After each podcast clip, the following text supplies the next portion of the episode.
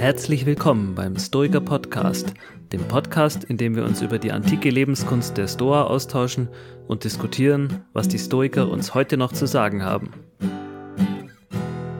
Heute in Folge 8 befassen wir uns mit dem nächsten Pfeiler der stoischen Philosophie, der Logik und der dazugehörigen Tugend der Weisheit.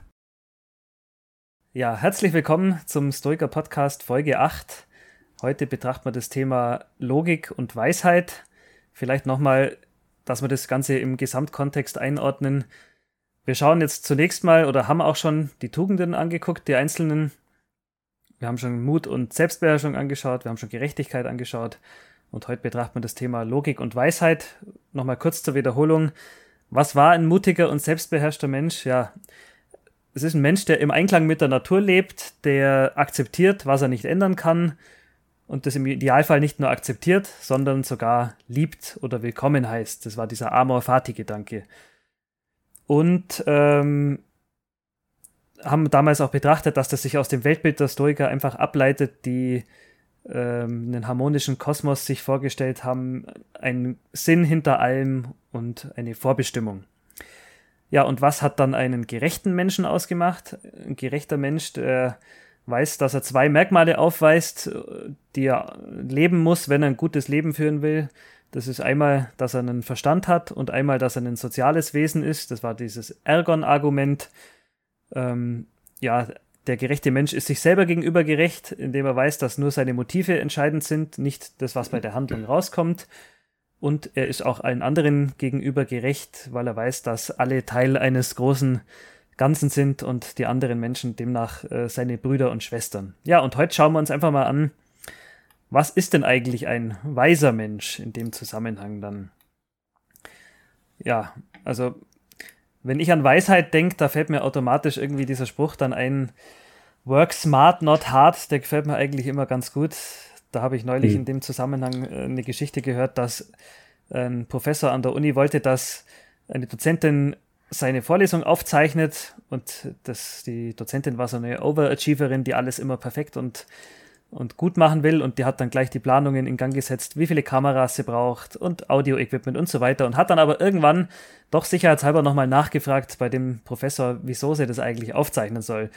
Und die Antwort von dem Professor war dann, ja, ja, äh, ein Student ist krank und der will das aber trotzdem mitbekommen. Ähm, und nachdem sie dann erfahren hat, dass es eigentlich ja viel weniger aufwendig sein müsste, als sie gedacht hat, dann hat es einfach ein Student in der ersten Reihe mit seinem Handy mitgefilmt und die Sache war erledigt. Und das ist so ein klassisches Beispiel. Perfekt, äh, ja. ja, lieber vorher einmal mehr nachdenken, anstatt da völlig übers Ziel hinauszuschießen. Also so diese Art von Lebensklugheit, wie es auch immer wieder dann in dem Zusammenhang genannt wird, ist das schon Weisheit im Sinne der Stoiker oder steckt da noch mehr dahinter? Da wird man dann im Laufe der Folge noch darauf zu sprechen kommen. Mhm. Ähm, und was müssen wir üben, um ein weiser Mensch zu werden? Da habe ich so ein schönes Zitat von Epiktet zur Hand, ähm, das bei dem da steht. Und zwar hat da ein Jüngling geprahlt im Theater, äh, dass er ein weiser Mensch ist, weil er viel mit weisen Menschen spricht. Und Epiktet äh, erwidert dann darauf, ja, ich spreche auch viel mit reichen Menschen und bin trotzdem nicht reich. Also das, das ist so das, äh, was da dahinter steckt. Es gibt von Marcus Aurelius auch dann ein Zitat, was in eine ähnliche Richtung geht. Diskutier nicht drüber, was ein guter Mensch sein sollte, sondern sei einer. Also dieser Praxisaspekt, der taucht da wieder bei den Stoikern auf, auch im Zusammenhang mit Weisheit. Und äh, überhaupt in der Antike war ja dieser praktische Aspekt bei den, nicht nur bei den Stoikern, sondern in sämtlichen Philosophien äh, ganz essentiell. Zum Beispiel hat Platon zu den sieben Weisen der Antike Myson gezählt, von dem man eigentlich nicht viel weiß. Ähm, er war Bauer und hat wohl über eine gewisse oder sehr große Lebenserfahrung verfügt. Und damit wird auch nochmal klar, dass Weisheit im Sinne der antiken Philosophen jetzt nichts mit Bücherwissen zu tun hat ähm, oder irgendwelchen akademischen Graden, sondern eben diese ja, Lebensklugheit. Ist immer ein Begriff, den ich da eigentlich ganz gut finde.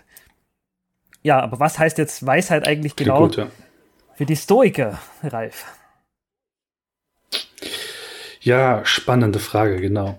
Ähm, die, die Idee ist jetzt, dass wir uns mal angucken, wie spielen eigentlich so diese ganzen Bereiche der, der Philosophie, also Ethik, Physik und Logik und die dahinterstehenden Tugenden, wie spielen die zusammen? Und da gab es auch in der Antike schon ein paar ganz nette Metaphern dafür. Es gibt einmal diese Ei-Metapher und einmal eine Garten-Metapher. Es gab noch eine andere, wir bleiben jetzt mal bei den Zweien. Ähm, nochmal, ist nochmal der, kurze Hinweis, bei der Ethik ging es um Gerechtigkeit, bei Physik ging es um Tapferkeit und ähm, Selbstbeherrschung und Ermäßigung und in der Logik geht es um Weisheit. Mhm. So das mal als Hintergrund für die folgenden Metaphern. Und diese Ei-Metapher sagt im Prinzip, okay, die Schale ist die Logik, also das, worum es heute geht. Das Ei weiß ist die Ethik und das Ei gelb ist die Physik. Ist bei, bei einem, also ich glaube, die nächste Metapher ist ein bisschen eingängiger vielleicht. Das ist diese Gartenmetapher, wo auch gesagt wird, okay, der Zaun um diesen Garten herum ist die Logik. Die Früchte, die in diesem Garten hervorgebracht werden, ist äh, die Ethik und die Bäume und der Boden sind die Physik. Also so, klingt, glaube ich, ein bisschen ähm, mhm eingängiger, das Beispiel. Also sozusagen, Physik spendet Leben, könnte man sagen. Und diese Logik, diese Weisheit schützt vielleicht in gewisser Weise auch dieses Leben. Ähm, aber trotzdem ist halt auch wichtig zu sagen, okay, alle drei Bereiche und alle Tugenden gehören zusammen, um halt zu funktionieren, um was hervorzubringen. Das als, ich sag mal, als, als Einstimmung für, für das Thema, Thema Weisheit, darum mhm. im Kontext zu verstehen. Weil ich glaube, die Frage nachher ist ja auch, die sich auch die antiken Philosophen schon gestellt haben, sag mal, wie fange ich eigentlich an, das Ganze zu lernen? Hm. Ja, das ist eine perfekte Überleitung. Äh, das habe ich mir mal angeschaut, äh, den, den Lerncurriculum. Vielleicht mal ganz kurz zurückgespult zu dem, was du jetzt auch gerade äh, gesagt hast, Ralf. Ich ja. meine, du hast ja zwei verschiedene Metaphern genannt und die haben ja unterschiedliche Rollenbilder. Äh, der Weisheit im Gesamtkanon. Ne? Also das macht halt irgendwie einen Unterschied, ob man jetzt diese Ei-Schale-Metapher nimmt oder ob man jetzt den Garten, Zaun und so weiter Metapher mhm. nimmt. Und diese Heterogenität in der Bewertung spielt sich, ähm, also die Heterogenität in der Bewertung der Rolle der Weisheit spiegelt sich auch wieder im Lerncurriculum wieder, ähm, wann wir was eigentlich lernen mhm. sollen. Und das ist eigentlich ganz interessant. Ähm, also da haben wir eigentlich keine Quellen, keine Originalquellen von den Stoikern, sondern nur von Plutarch, der über die Stoiker geschrieben hat. Und wir haben das ja auch schon mehrmals in den Folgen betont. Plutarch, ähm, wenn man ihn beschreiben wollen würde, dann zwar nicht als Antistoiker, aber er war sicherlich niemand, den man zum den Stoikern hinzuzählen würde. Mhm. Ne? Also vielleicht so etwas wie Neuplatoniker, wenn man manchmal Einführungen liest, da so wird er, wird er häufig beschrieben. Und äh, der hat äh, eben deutlich gemacht, ähm, dass ähm, es unterschiedliche Reihenfolgen gab. Also so eine klassische Reihenfolge ist, wenn man jetzt anfängt, Sachen zu lernen im Bereich der, der Theorie, dann ähm, wird von Pos äh, Poseidonius, ähm, einem äh, Stoiker, gemeldet, er hätte erst die Logik äh, lehren wollen, dann die Physik und dann die Ethik. Ja, und äh, dann von einem anderen, den wir auch schon mehrmals diskutiert hatten oder zumindest angedeutet haben, dass es den gibt, nämlich Chrysippus, einen sehr bekannten äh, Lehrer der Stoiker, der meinte, nee, äh, so in dieser Reihenfolge können wir die, äh, den theoretischen Teil nicht lernen. Wir müssen halt alles zusammen lernen. Ne? Mhm. Ähm, und das bezieht sich jetzt eher auf den theoretischen Teil und da sieht man, glaube ich, sehr gut das, was vielleicht heute auch noch gilt. Ne? Also wenn man zwei Bildungstheoretiker hat, kriegt man halt drei mhm. Meinungen, mhm. äh, was man wann irgendwie lernen soll. Und über die Inhalte müssen wir jetzt ja noch gar nicht reden, ne? was genau gelernt wird, sondern mhm. erstmal nur über die Chronologie. Interessanterweise, das fand ich wirklich auch ein, ähm, ein interessantes Faktum, nämlich, dass wenn wir uns die Praxis anschauen, also ich habe jetzt gerade über die Theorie geredet, wann wir was lernen sollen. Wenn wir auf die Praxis schauen, also wann wir als Stoiker die Theorie üben sollten oder Teile der Theorie einüben sollten, dann scheint die Weisheit vor allen Dingen ein Schlussstein in der Ausbildung zu sein. Das heißt, äh, erst lerne ich ähm, etwas zur Gerechtigkeit, dann zur Selbstbeherrschung und dem Mut. Und wenn ich das drauf habe, dann sattel ich in der Praxis noch einen drauf und lerne etwas über die, die Weisheit. Und das hängt, glaube ich, auch ein bisschen damit zusammen, was man unter Weisheit versteht. Das hat nämlich auch etwas mit ähm, einer formalen Fähigkeit zu tun zum Selbstmonitoring. Das heißt, man kann Mhm. Natürlich erstmal Weisheit, man kann erstmal Gerechtigkeit und Mut und Selbstbeherrschung lernen. Äh, um das aber in vollem Umfang realisieren zu können, muss ich auch so etwas wie Selbsterkenntnis äh, haben. Und das leitet jetzt schon mal über zu dem Teil, was die Historiker dann unter Weisheit eigentlich verstanden haben. Ne? Stimmt. Also diese, diese Selbsterkenntnis überhaupt in, in die Lage zu kommen, Selbsterkenntnis zu produzieren in gewisser Weise, erfordert auch ähm, ja, vielleicht das, was auch die, die Stoiker als Prosoké bezeichnet haben, was man heute vielleicht bezeichnen könnte als eine gewisse Form von Achtsamkeit auch. Ähm, man, man kann vielleicht auch sagen, es resultiert dann auch in einer kognitiven Distanzierung, so dass ich mir einfach selbst die Möglichkeit gebe, so mich wie, wie mhm. außer mir zu sein oder über mir zu stehen und zu gucken, okay, was passiert eigentlich gerade in meinem System? Also was, was geht so in mir als Mensch gerade vor? Ähm, und da trifft ja alles Mögliche auf einen ein. Es sind Eindrücke von außen, es sind Eindrücke von innen, also was geht in meinem Körper ab, was denke ich gerade? Und was mache ich gerade tatsächlich, das, ähm, da passiert ganz viel. Und was wichtig ist, um diesen, diesen Schritt der Selbsterkenntnis zu, zu gehen in gewisser Weise, ist bei den Stoikern auch zu wissen, okay, ähm, also am, am Ende geht es darum ja auch um ein gewisses, eine gewisse Wahrheit, ein gewisses richtiges Bild von dem zu bekommen, was gerade los ist. Also was, was ist die Wahrheit sozusagen? Vielleicht in gewisser Weise diese ganz pathetische Frage. Und da, dafür ist zu wissen, okay, wie kommen die Stoiker mhm. eigentlich dahin, Wahrheit zu entdecken? Also was muss, was muss passieren? Wie denken sie, dass das passiert? Und sie sagen halt, okay, Wissen passiert aus Erfahrung und der, die, die überwiegende Quelle sind halt Sinneseindrücke. So, das, das heißt, ähm, die, dieser Prozess, der, der passiert, indem man sich dann auch äh, ich sag mal, selbst versuchen kann vorzustellen, ist, ähm, wir nehmen irgendwas Äußeres wahr und das ähm, produziert quasi einen, einen Eindruck in, in diesem Zentralorgan oder der Seele, je nachdem, wie man das, wie man das bezeichnen will. Und dieser, dieser Eindruck, dieses Ereignis vielmehr, es ist ähm, in, in der Fachsprache dieses Fantasia. Und auf Basis dieses Eindrucks, der dann passiert, passiert auch schon was. Also es wird schon, schon geurteilt äh, dazu kommen wir auch gleich noch. Und aus diesem Urteil, aus dieser Hypolepsis, ähm, dem kann man dann zustimmen oder nicht zustimmen oder sagen, okay, ich weiß noch nicht genug, ich habe noch kein genaues Bild von dem, was da draußen passiert. Ich enthalte mich erstmal äh, mhm. diesem Eindruck.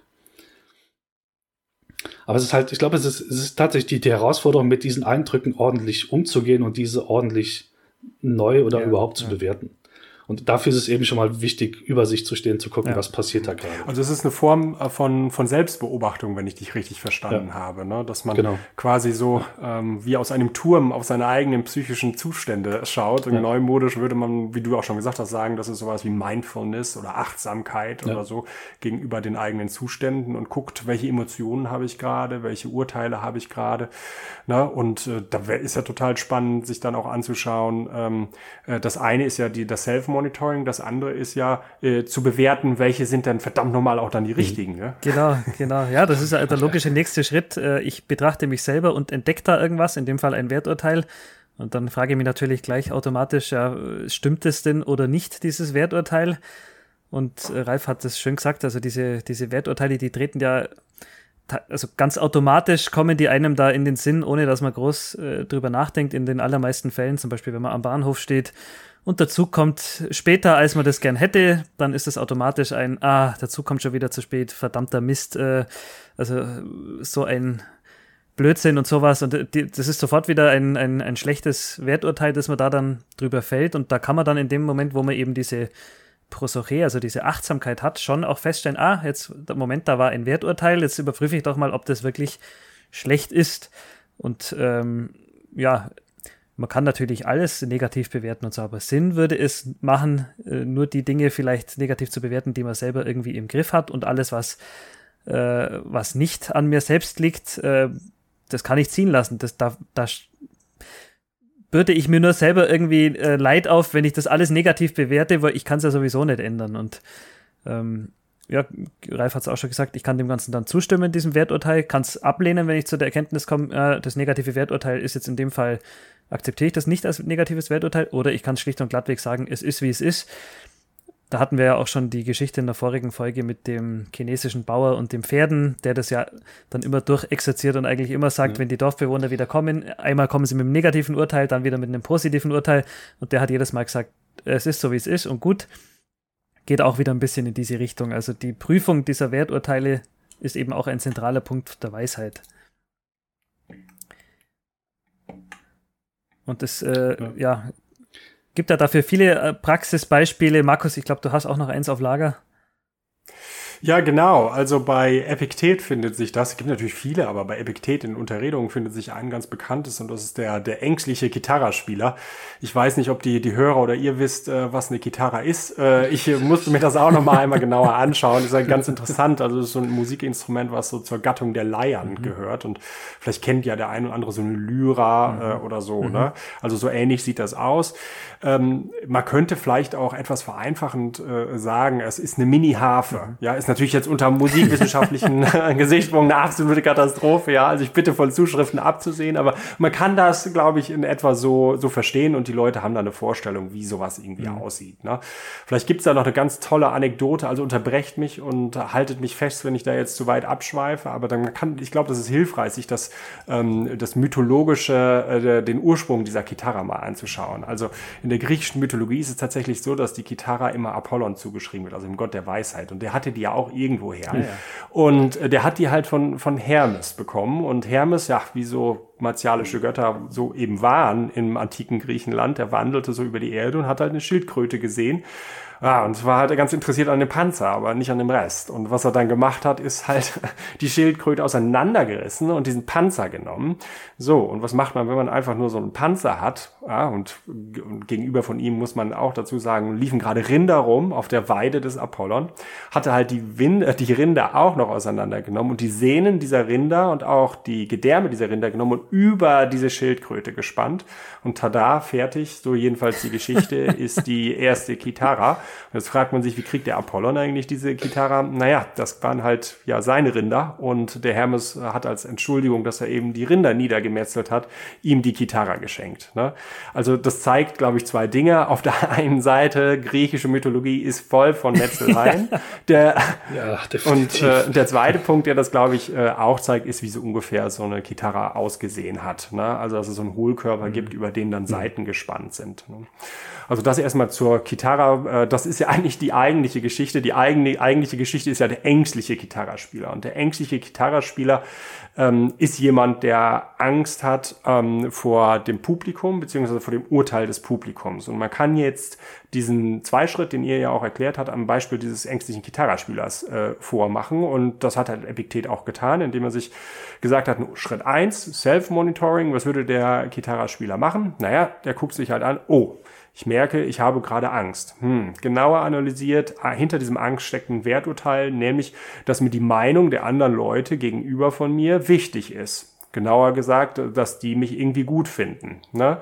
Oder mit Blick auf Angst, ich habe Angst davor, dass die ähm, möglicherweise ein negatives Urteil über mich fällen, mich ausbuhen, ja, mich peinlich finden oder was auch immer. Ja, das ist Schritt eins. Das habe ich jetzt erstmal erkannt, dass ich Angst habe als Gitarrespieler und hinter diesem, oder hinter diesem Urteil ein bestimmtes Urteil steckt. Und frage ich mich in Schritt zwei, den hast du ja gemacht, Tobi, ähm, ist das eigentlich ähm, eine angemessene Emotion, beziehungsweise ist dieses Urteil gerechtfertigt? Mhm. Und da würde dann ähm, Epiktet sagen, gemäß der stoischen Lehre, die du ja eben auch schon vorgemacht hast, nee, das ist überhaupt nicht in meiner Kontrolle, zumindest nicht vollständig in meiner Kontrolle, was die anderen über mich denken. Also die Meinung anderer Leute ist einfach eine launische Diva. Mhm. Natürlich kann ich mich versuchen, daran anzupassen, aber das wird halt nicht immer gelingen. Mhm. Und entsprechend gehört das eben auf dieser ähm, Nicht-Kontrollseite. Mhm. Was kann ich stattdessen kontrollieren? Naja, ich kann halt kontrollieren, dass ich entsprechend der Umstände und den Fähigkeiten, die ich habe, ähm, versuche gut möglich zu spielen und das aus den richtigen Motiven, zum Beispiel den anderen mhm. Leuten eine Freude machen mhm. oder so. Ne? Mhm. Und das ist halt das, was dann der Epiktet eben auch vormacht. Ähm, wie das dann in der Praxis genau aussieht, ob das dann immer funktioniert und so ist ja was anderes, aber so in etwa haben sich die, die Stoiker das äh, mit der Weisheit vorgestellt. Also wenn man diese beiden Schritte beherrscht, auf der einen Seite Self-Monitoring, auf der anderen Seite eben auch noch zu differenzieren, ähm, was dann äh, eine angemessene und richtiges Urteil in der Situation hat, dann bin ich halt weise. Mhm. Oder wenn man es jetzt in einem Satz nochmal zusammenfasst, ne, also wenn man jemandem das erklären muss, der äh, uns ähm, ähm, sozusagen jetzt diesen langen Reden von uns und insbesondere mir zugehört hat, dann kann man vielleicht sagen, Weisheit ist eine Fähigkeit und zwar die eigenen Werturteile zu erkennen und entsprechend der stoischen Lehre zu prüfen und gegebenenfalls, das ist ja auch noch ein wichtiger Aspekt, dann auch zu revidieren, also andere an deren Stelle ja. zu setzen. Mhm. Ja. Ähm, und das betrifft auch zwei Aspekte. Ähm, einmal das Ziel, dass wir uns nur auf Dinge konzentrieren, die wir kontrollieren können, ne? zum Beispiel unsere eigenen Absichten und Intentionen, mhm. aber auch, dass wir die richtigen Mittel wählen. Also du hattest ja das Beispiel, Tobi, mit dem ähm, ähm, Work Smart, war das, glaube ich, genau. genannt. Ne? Das heißt, ähm, man muss sich eben auch fragen, wenn ich jetzt das Ziel habe ähm, oder die Intention habe, andere zu belustigen und Freude an einem eigenen Spiel zu, äh, zu entwickeln oder dass sie sich darüber freuen, wenn ich spiele, dann muss ich auch gucken, was ist eigentlich das richtige Mittel. Mhm. mhm. Wenn ich jetzt irgendwie versuche, sowas wie antiken Heavy Metal zu spielen, aber das Publikum eher auf Klassik eingestellt ist, dann wird das halt nicht funktionieren. Mhm. Ne? Mhm ist natürlich jetzt ein bisschen, ähm, bisschen ausgeblümt und das hat, ist vielleicht auch nicht das richtige oder das ganz angemessene Beispiel, aber man versteht halt, was, was mit dieser Zweckmittelrationalität oder der Prudentia gemeint mhm. ist. Ne? Ja, und mhm. das ist so, äh, wenn man das kann, dann äh, ist man weise. Und äh, jetzt kommen wir ja noch zu dem Punkt, ähm, was das Ganze eigentlich begründet, ähm, was eigentlich, äh, warum wir eigentlich weise sein sollten. Äh, man könnte sich auch einfach denken, nee, ich trainiere mich einfach nur auf alles. Ich bin jetzt gerecht, äh, selbstbeherrscht und mutig und der Tobias und der Ralf, die sagen mir das. Mhm. Ich muss das gar nicht einsehen mhm. oder so, sondern ich dressiere mich einfach darauf. Und das ist eigentlich ganz interessant, weil das wieder auf diesen Aspekt spielt, den wir auch in der Folge, glaube ich, zur Selbstbeherrschung schon hatten, dass die Stoiker meinen, es gibt halt so ein Ergon des Menschen. Also etwas, was für Menschen typisch ist, was Menschen haben, was Tiere nicht haben. Ja, und dann gehört eben nicht nur, ähm, dass Menschen ähm, Tiere sind, die ähm, mit anderen Tieren oder Menschen kooperieren, mhm. sondern dass sie auch einen rationalen Teil haben Ne? Also, dass sie aus Gründen handeln können. Und das ist, glaube ich, in dem Punkt hier wirklich wichtig. Die Weisheit ist halt deshalb so entscheidend, weil es eine genuine Fähigkeit von, von Menschen ist. Und wenn wir diese genuine Fähigkeit, die nur Menschen haben, realisieren, dann realisieren wir unsere eigentümliche Fähigkeiten. Ne? Und jetzt Stichwort Abbiegung Richtung ähm, ähm, ähm, living according to nature, mhm. also leben im Einklang der, ja. der Natur, dann realisieren wir das, wofür wir eigentlich wirklich gemacht sind. Ne? Also das, das ist vielleicht nochmal so die, ein Hinweis auf die tiefere Begründung, warum Weisheit für die Stoiker eigentlich eine wichtige Tugend genau. ist. Wir realisieren eigentlich unseren Platz. Wir tun halt unseren Job, äh, den, der uns aufgebürdet äh, wurde durch die Natur. Und deshalb kann auch jemand weise sein, der noch nie in seinem Leben ein Buch in der Hand hatte oder überhaupt vielleicht sogar gar nicht lesen kann ähm, ja, wenn der auch gemäß seiner Natur lebt und eben, wie du gerade äh, schön ausgeführt hast, seinen Verstand gebraucht, ist mir immer noch mal wichtig, so diese Unterscheidung. Weisheit äh, hat jetzt nichts mit, mit äh, Wissen zu tun. Ja. ja, das ist, glaube ich, auch ein ganz wichtiger Hinweis, äh, dass der stoische Weise, das ist ja das Idealbild, ähm, wo wir nachher als Stoiker alle hinstreben sollten, kein omniscienter Typ mhm. ist. Also der Stoiker weiß nicht einfach alles, sondern äh, der hat halt sein Überzeugungssystem in einen kohärenten Zusammenhang mhm. gebracht. Mhm. Ne? Ähm, das heißt, ähm, er weiß nicht, äh, also er ist nicht irgendwie Planetenforscher und zugleich irgendwie ähm, ähm, in, der, in, der, in der Mikrophysik oder so zu Hause, sondern äh, das, er muss nicht alles wissen, sondern einfach nur, wie die Dinge irgendwie zusammenhängen. Mhm. Ne? Ja. Das, das ist schön. Also er muss nicht alles wissen, kann aber mit genau, allem klarkommen. Genau. So, ja. vielleicht in der Richtung. Ja, das ist vielleicht auch ein guter, ähm, guter Punkt. Genau. Ja, soweit halt zur Weisheit. Jetzt müssen wir noch gucken, was wir eigentlich in unseren Koffer packen. Genau. Ähm, was haben wir heute gelernt? Wie sieht's bei euch beiden aus? Ja, also Ralf, fang du doch an. Fange ich an, okay. Was mir ähm, also auch, auch persönlich dieser Aspekt mit diesem Prosoké ähm, im, im Hier und Jetzt sein ist, ähm, ich sag mal, ich, ich finde es immer eine, sehr, sehr wichtige Fähigkeit, dieses, das, das zu kultivieren, um eben auch ähm, ja, gut in der Welt zu agieren. Also allein auf mein, was ich, wenn du andauernd in Gedanken bist und dich einfach auch nicht auf, auf das fokussierst, was gerade jetzt wichtig ist, was auch immer ansteht, sondern irgendwie abschweifst oder auch allein in den Konsequenzen lebst, wie dieser Gitarra-Spieler, der deswegen vergeigt, gewisserweise, weil er eben an die Konsequenzen denkt und nicht irgendwie in dem aufgeht, was er tut, wobei das knapp unstoisch ist, was ich gerade gesagt habe, mit dem Aufgehen im Tun, aber zumindest nicht im Hier und Jetzt ist, ähm, finde ich das schon eine, eine spannende Fähigkeit auch weiter zu kultivieren. Und vielleicht an, an der Stelle noch kurz den Einwurf, was ich eben noch ähm, nette Metapher zu diesem Prosoké, auch aus der Antike, ist, ähm, wir haben das verglichen, wie, dass man beim Barfußgehen halt aufpasst, dass man sich irgendwie nicht das Bein bricht oder ein Glasscherben tritt. Und genauso wichtig ist es auch eben sein, den, den besten Teil seines Ichs, also dieses Hegemonikon, wie die Historiker sagen, auch nicht ähm, zu verletzen in gewisser Weise, mhm. das nochmal die, auf die, die Bedeutung für diese Achtsamkeit zu entwickeln. Ja, das finde ich nochmal einen ganz interessanten Aspekt, den du äh, am Anfang mit aufgebracht hast. Äh, da hast du so in seinem Nebensatz gesagt, ja, der Stoiker, äh, der kann ja nichts mit anfangen, wenn man so in seinen Tätigkeiten aufgeht. Ne? Wahrscheinlich hattest du so, so ein bisschen diese Idee der, der Flow States ne? Äh, genau. im Blick. Ja. Und Flow States sind ja irgendwie so darin definiert, dass man Zeit und Raum vergisst und so. Mhm. Und das ist wirklich, ja. wirklich wichtig äh, und interessant, dass Historiker, glaube ich, mit sowas äh, nicht so viel anfangen können. Mhm Zumindest dann, wenn Flow States bedeuten, dass man selber keinen Zugriff mehr auf seine eigenen Motive ja, hat. Ja. Ne? Also, dass man sozusagen im Flow einfach die Dinge macht und gar nicht registriert, dass man die Dinge macht und gar nicht prüft, ob die richtig oder falsch sind und so. Ne? Ähm, da würde halt der Stoiker sagen, ah, da fehlt halt die Weisheit. Ne? Mhm. Mhm.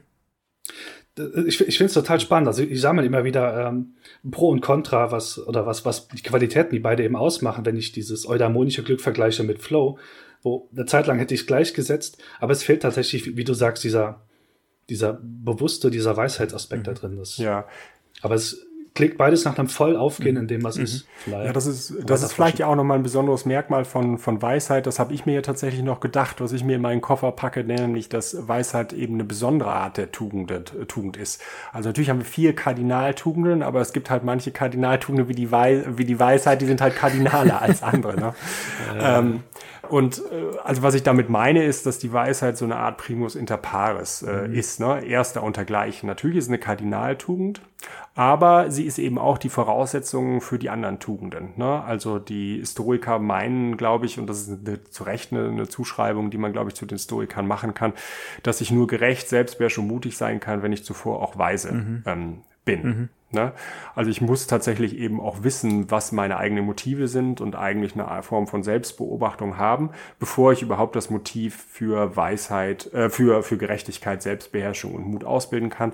Insofern ist halt, äh, kann man vielleicht sagen, die Weisheit sowas äh, wie eine formale Fähigkeit, die ähm, die, die, die selber die Voraussetzung oder den Nährboden bildet. Ne? Also Stichwort Metaphern, die hast du eben ja schon genannt, die den Nährboden bildet für die, für die anderen. Ja, also sehe ich genauso, dass die Weisheit da irgendwie eine gewisse Sonderstellung auch hat. Da wird ja auch immer wieder drüber diskutiert, aber ich sehe das auch so, dass Weisheit eigentlich bedeutet ja, zu wissen, was in einem bestimmten Moment zu denken und zu tun ist und oder zu fühlen auch ist und äh, dieses, dieser Satz lässt sich ja dann spezifizieren für die einzelnen anderen Tugenden. Also Mut heißt dann zu wissen und zu, was, was zu denken und zu tun ist im Falle äh, von irgendeinem Schicksalsschlag oder sowas und Gerechtigkeit zu wissen, was zu denken und zu tun ist im Umgang mit anderen Menschen. Also diese, was allgemein in der Weisheit irgendwie noch verpackt ist, ist dann in den anderen Tugenden spezieller gefasst. So könnte man das auch sehen. Also ja, die hat da schon so eine gewisse Sonderstellung. Ja. ja, die besten Schön. Ideen kommen einem ja irgendwie äh, zum Schluss. Ich äh, wollte noch auf einen Aspekt, äh, wenn wir noch ein bisschen Zeit haben, äh, zu sprechen kommen. Und da hatte der Ralf nämlich irgendwas ganz Spannendes gesagt, fand ich, dass es eigentlich um den Prozess geht und nicht um die, die Konsequenzen. Und das ist ja, glaube ich, irgendwie ein Aspekt, den wir ganz häufig mhm. so im Mentaltraining ähm, auch betonen, ja. gerade wenn es irgendwie um äh, sportliche High Performance oder so geht, ne? dass man keine Angst haben soll vor den Konsequenzen. Ich meine, im Stoizismus ist das, glaube ich, auch äh, theoretisch dadurch gedeckt, ne, dass man sagt, ähm, es geht letztendlich nur um die Präsenz, also um das Jetzt mhm. und Hier, weil das die einzigen Dinge sind, oder die Dinge, die im Jetzt und Hier vorkommen, im Hiketnung, dass die einzigen sind, die ich kontrollieren kann. Mhm. Also hier wieder die Anbindung zu Dingen, die ich kontrollieren kann. Und deshalb alle anderen Dinge, die außerhalb meines, meiner präsentischen Sphäre sind, die kann ich halt nicht kontrollieren. Und entsprechend sollte ich großen Wert darauf legen, im Hier und Jetzt und möglichst präsent in den Situationen und so mhm, zu sein. Mhm. Also ist das eine faire Beschreibung? Würdet ihr das auch so sehen? Ja. Unterschreibe ich so. Und der, der, ein oder andere Hörer mag jetzt an der Stelle vielleicht schon sagen, ah, Moment, das habe ich doch beim Buddhismus schon mal gehört. Ähm, da können wir dann in der nächsten Folge noch äh, drauf eingehen. Äh, da habe ich mir auch noch was dazu gedacht, wenn wir dann beim Übungsteil sind. Übungen zur Weisheit, äh, da bringe ich dann noch den Zusammenhang oder die Ähnlichkeiten mit dem, mit dem Buddhismus auch nochmal ins Spiel. Und ich hätte gesagt, dann sind wir jetzt erstmal schlauer für heute, weiser vielleicht sogar. Weiser. Definitiv. Und dann ähm, machen wir in der nächsten Folge weiter mit den praktischen Übungen zum Thema Weisheit. Wie schaffe ich es denn überhaupt dann, das, was wir jetzt gerade gesagt haben, die Theorie, die da dahinter steckt, wie schaffe ich das im im Alltag zu integrieren. Und darum ging es den Stoikern ja, wie, wie lebe ich weise. In diesem Sinne. Genau. Soll es das für heute gewesen sein. Alles klar.